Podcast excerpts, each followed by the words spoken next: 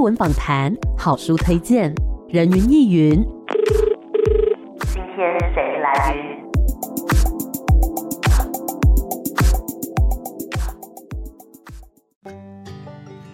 人云亦云，今天我来云。今天呢，人云亦云要带大家走进剧场，而且啊是一个很特别的作品哦。这是来自果陀剧场的活化历史生命剧场所带来的新作品，叫做《读诗是件平常不过的事》。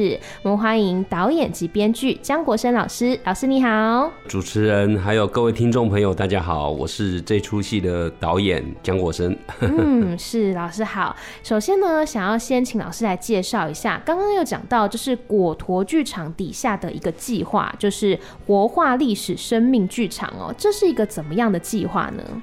呃，我们这个计划是跟星光人寿慈善基金会一起合作了，那差不多已经有十几年的时间了。哦。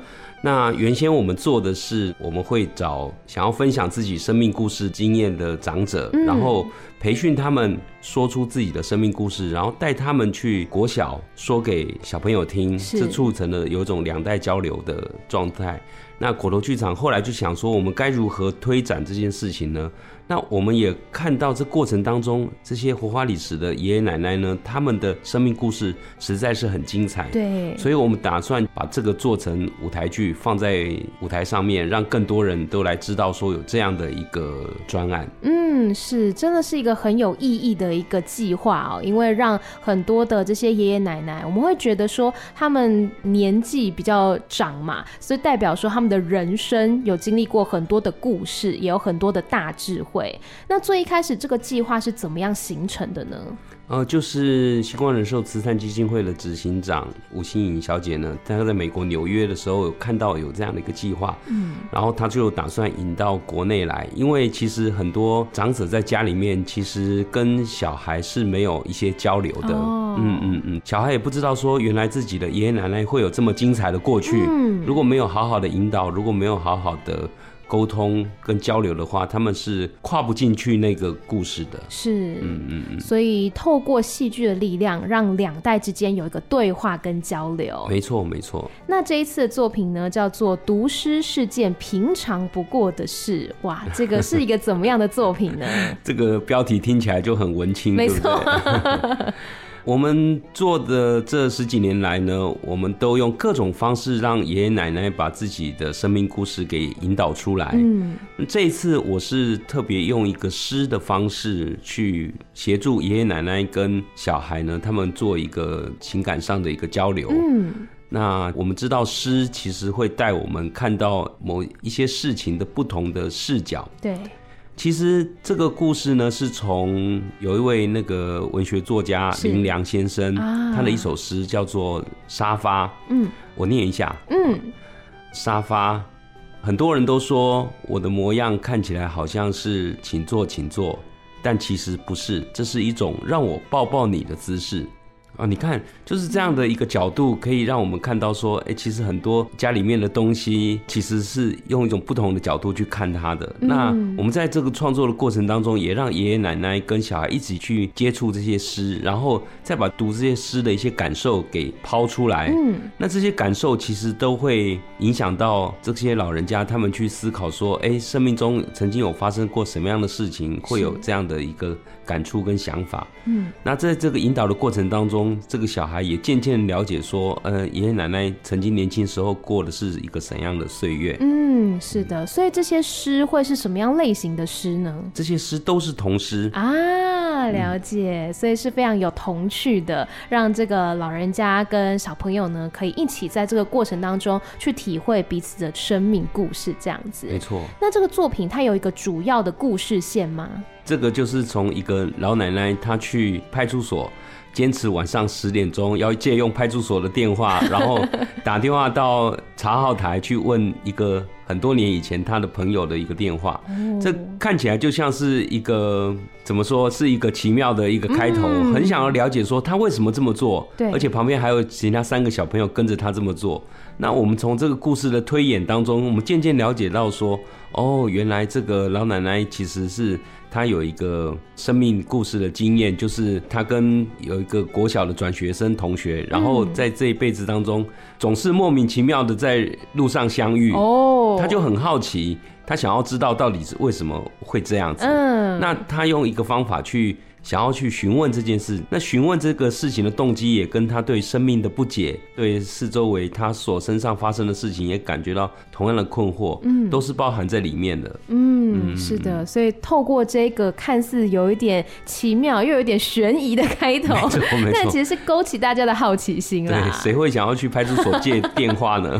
对啊，然后旁边还跟着三个小朋友，也很特别的一个组合哦。是。那么在这个剧中呢，一定有很多的长者跟小朋友嘛，这些长者跟小朋友是从哪边甄选过来的呢？这些爷爷奶奶呢，其实是我们活化历史。有培训他们去讲自己的生命故事，嗯，有故事班，对。那参加这个故事班的爷爷奶奶其实有很多人，嗯。那有些爷爷奶奶只想要说故事就好，可是有些奶奶呢，就是他们有表演欲，没错，没错，没错，没错。他们还有一个想要站上舞台的这种企图心，是，嗯嗯。可是你知道，在排练过程当中，其实也是很辛苦的，嗯。我们每个礼拜排练一次，然后是用礼拜天一整天的时间，哇。那这些小朋友呢，其实是有一些是在学校听过爷爷奶奶这个故事，有看过这个专案的；有些是在我们的官网上公开甄选，就是现在对表演有兴趣的孩子也很多。是，嗯，了解哇，所以都是对于表演有热忱的，然后又想要把彼此的生命故事给分享出来的大朋友、小朋友们。对啊，他们每次排练都要这样子耗一整天的时间。我们从早上九点开始，他们到了下午四五点都快没力了。真的哎，在排练的过程当中，会比如说会有一些暖身吗？会让他们怎么样来交流互动呢？哦，我们会有一些工作坊，然后以及会有一些暖身。嗯、那例如说，我们有一次的工作坊，就是让孩子去记这些爷爷奶奶手的感觉。哎，嗯，然后在他们闭上眼睛，然后再去摸其他爷爷奶奶的手，说：“你记得这是谁的手吗？” 这个触觉就会让他们想到很多很多的事情。嗯，那这一次的。像我刚刚说的这次练习呢，其实我们里面长出来的故事也会分布在我们的这个戏里面。是，嗯，那有一次我看他们休息的时候，这个孩子在玩那种狼人杀，现在不是很流行吗？对，我就突然就觉得，在我们下午要开始的时候，大家昏昏欲睡的时候，我就说，那小孩你出来教我们所有人，包含爷爷奶奶玩狼人杀。哇！我说那就不要一些奇怪的角色，我们就是狼人跟普通村民就好。嗯嗯嗯。哦，那些爷爷奶奶，你知道他们特会扮演的，明明自己就是。狼人还会装的很无辜的样子，结果比小朋友还会玩呢。是是是，我们其实都很有经验，说跟自己的同才一起玩这样的一个团康游戏，可是就没有想过。跟爷爷奶奶、跟长辈一起玩这件事，那他们也会很兴奋，就觉得哎、欸，我可以跟孩子玩到一个很热门的一个游戏。对呀、啊，而且他们还很厉害耶，是是是是，好有趣哦、真的，在这个排练的过程当中，有很多的工作坊，让老朋友、小朋友可以彼此更加的熟悉。是，那会需要考量到说老人家他们的体力吗？刚刚说一整天呢，他们体力受得了吗？通常他们到下午三点多四点，我就会让爷爷奶奶就可以先离开，啊、嗯，然后剩下就是小孩，我们单独磨。所以就是老人家跟小朋友他们都有各自的功课啊，会出一些作业让他们回去练习，然后下次再来验收吗？会啊，我们之前在工作坊的时候，我们就会想要放一些以前那个年代的歌曲，嗯、那些爷爷奶奶就说：“哎、欸，那就《梁山伯与祝英台》很好啊。”嗯，那小孩都没听过，然后我就说：“那你们回去练《梁祝》。”结果有个小孩就真的回去练，然后这次呢，我们发展。讲到说有个奶奶呢，她喜欢唱歌跟跳舞，然后我们就让她唱秋蝉。嗯，那些小孩根本就没有听过秋蝉。是，然后呢，我们还特地每次要暖身之前，我就把小孩集合过来，就是说我们就是要练秋蝉。嗯，哦，他们唱着唱着唱着，那爷爷奶奶也会加进来唱。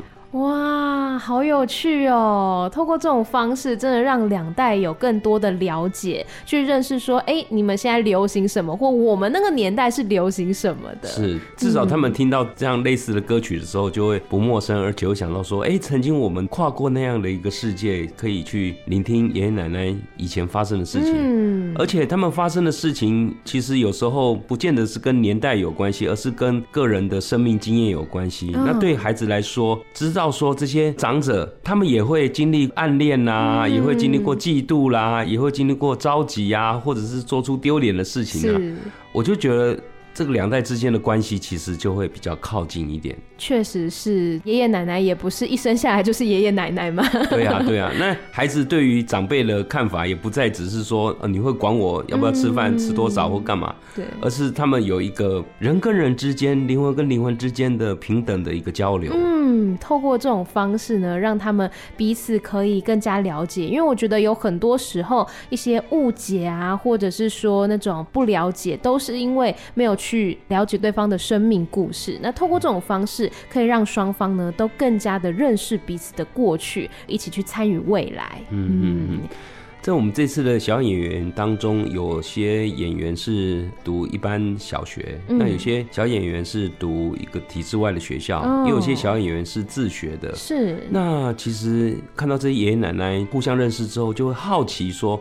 对他们的现在的学习的多元化，哦，这也会冲击到爷爷奶奶。爷爷奶奶就很好奇说：“哎，那你在读书的时候是怎么样？嗯你现在为什么会这个不会那个？那那这个这么厉害，那个还没有学到。”嗯，他们就会很好奇，然后交流就会开始慢慢形成。嗯，真的有很多新的事情在冲击着彼此，然后是可以彼此交流跟沟通的。是，嗯，我们先稍微休息一下，待会再继续回到人云亦云。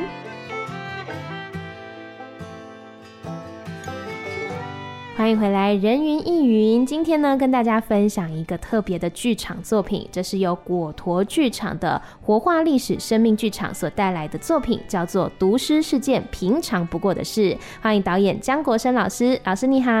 主持人好，还有各位听众朋友，大家好，我是这出戏的导演江国生。是刚刚讲到说，其实这个活化历史生命剧场已经有十多年的经验跟历史了。那么在过去演出的时候，有没有收过观众什么样的反馈呢？其实有我们有很大部分的观众就是这些爷爷奶奶的朋友，嗯，跟家人是。那也有这些小演员们的朋友跟同学，对。然后感觉起来就好像是。葡萄串一样，就是一个串一个，一个串一个，就来看这个演出。嗯，然后呢，也有本来就是不认识这样方案的人，透过这样的方式想要来参加这个方案。嗯，那不只是看完这个戏之后，这些。长者的朋友，他们会来参加这个说故事班。对，那也有小演员的朋友会来报名来甄选。哇，对对对对，太棒了。那其实我们看了之后，也会有很多的，像我的朋友也来看了之后，也就报名了带领人这个培训。哦。是。那因为带爷爷奶奶去学校讲故事给小孩听，也需要有带领人去做这件事情。嗯。那各地都有各地的一个培训。是。所以我们也会希望说，不管是爷爷奶奶或者小孩，或者是呃像我们这种中生代的呃年轻人，或者是中年人，也可以一起来参与这件事情。好像每个人都可以。为这个两代交流可以出力的地方其实是不同的。嗯，确实，我觉得它是一个正能量的循环，让更多人知道这件事情，然后就有更多的力量可以投入到这个计划当中。嗯嗯，或者是说，也有更多人可以用自己的方式去促进两代之间的交流，这样也很棒。没错。那么，像之前有这么多的爷爷奶奶还有小朋友来参与嘛，有没有听他们分享过说，哎，自己在这个过程当中得到什么样的收获呢？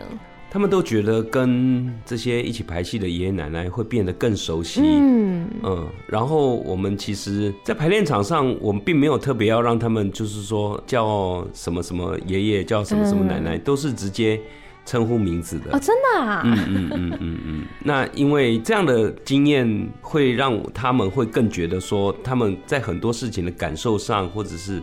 权利上或者是义务上都是平等的。嗯，那这些爷爷奶奶其实有很多的，有一些人有很多的剧场演出经验，就是在生命剧场里面，其实有很多都是老鸟了，就是来参加过很多次。那他们的工作态度也会影响到孩子的状态。是，那这些孩子就会觉得说，这不只是来玩玩而已，他必须要把它比较认真的。看待说，哦，我每次的排练应该要怎样，应该要怎样，应该要怎样。嗯，嗯，有好多可以学习的地方哎。对对对。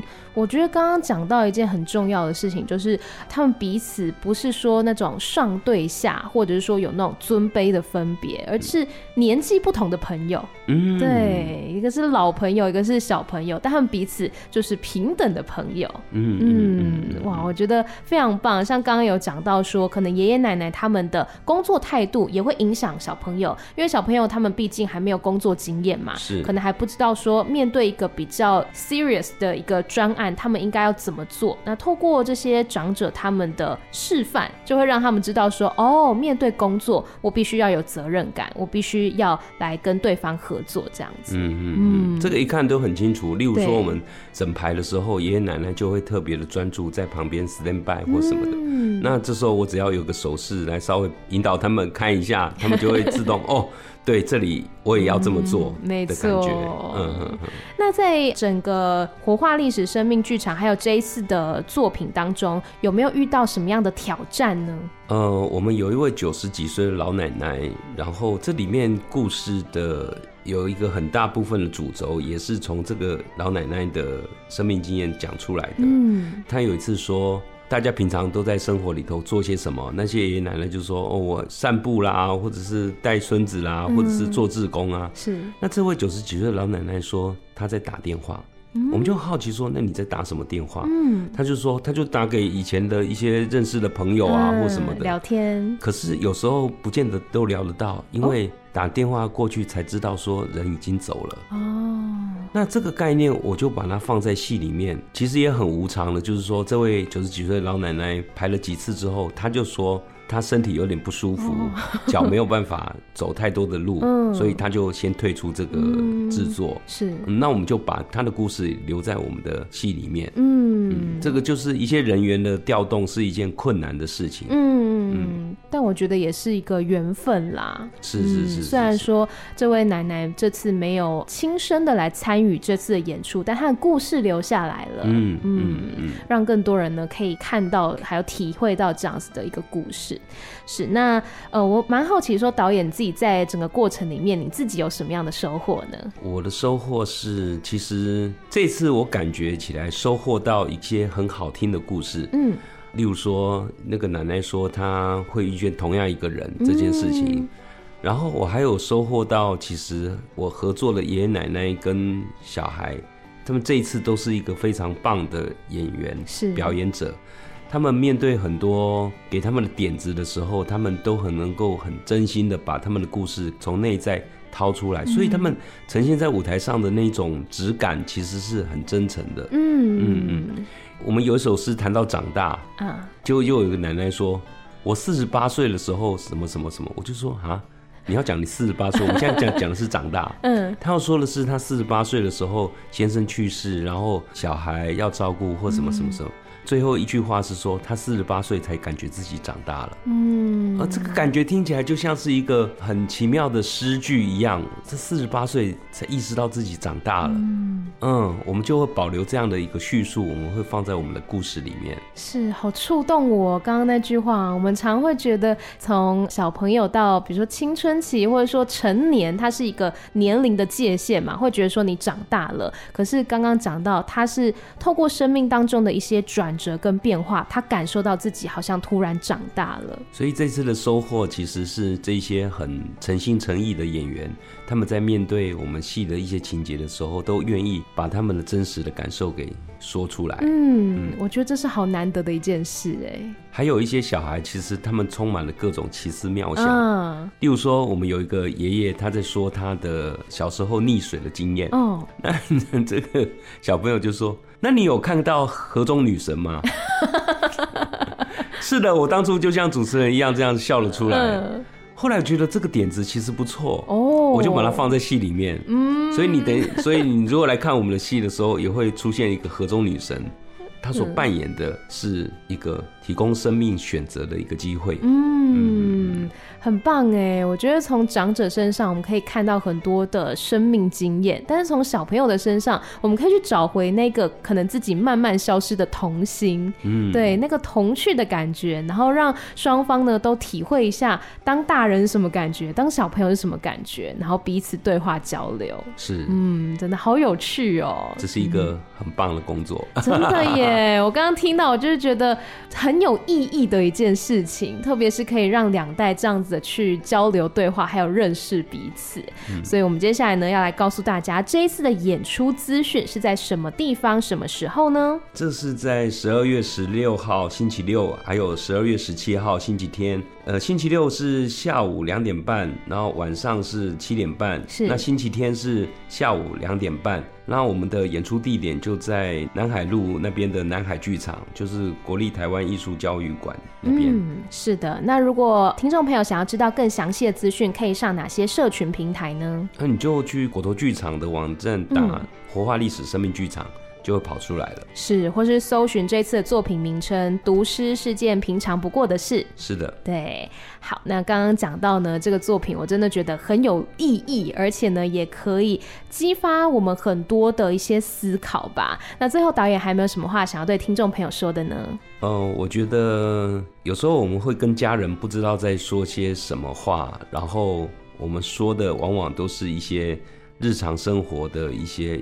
有用的话，嗯，就是去吃饭，我要去洗澡了，这些充满这些话，这个活化历史生命剧场的概念，其实就是在活化彼此之间的一些故事，可以让家人跟家人之间可以更清楚对方在做些什么，经历过什么。嗯，其实有时候往往我们最熟悉的不是家人，而是我们的朋友。嗯嗯嗯嗯，那这一点值得我们去看见的。是的，我觉得透过这样子的方式呢，也更加的让我们有这个动力吧，去更加想要知道说身旁的亲朋好友们，他们曾经发生过什么样的生命故事。我觉得这是一个让我们能够更关心周遭的人的一个契机啦。嗯，嗯，所以希望大家呢可以来支持果陀剧场活化历史生命剧场这次推出的作品，叫做《读诗是件平常不过的事》。再次谢谢姜导演，谢谢您，谢谢主持人，谢谢。各位听众朋谢谢拜拜。拜拜。